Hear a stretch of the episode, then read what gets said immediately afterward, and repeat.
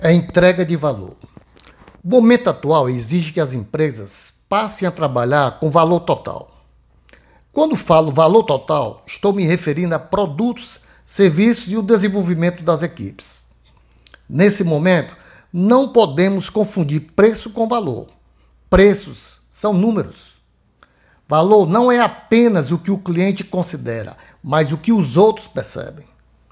Quantas vezes nos ofereceram produtos e sentimos que o preço em relação ao produto ou serviço não valia o que estava sendo cobrado? Segundo Kotler, o valor reflete os benefícios e os custos tangíveis e intangíveis percebidos pelo consumidor, o que na verdade representa a realização de uma equação que nem sempre é objetiva, na qual são ponderados de um lado os benefícios e de outro os custos associados a ele e percebidos.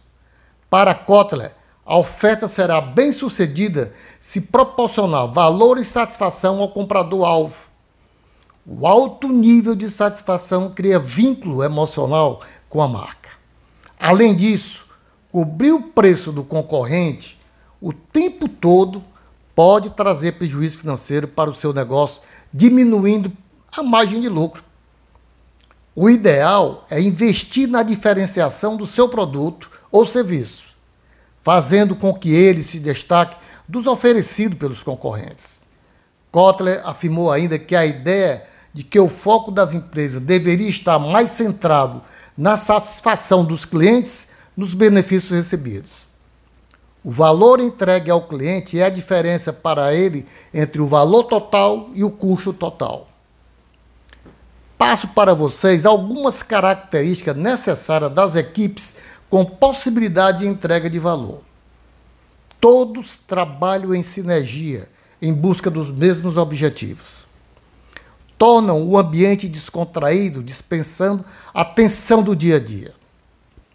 Todos apresentam condições de contribuir com ideias, projetos de inovação e processos definem prioridades para desenvolvimento das ações.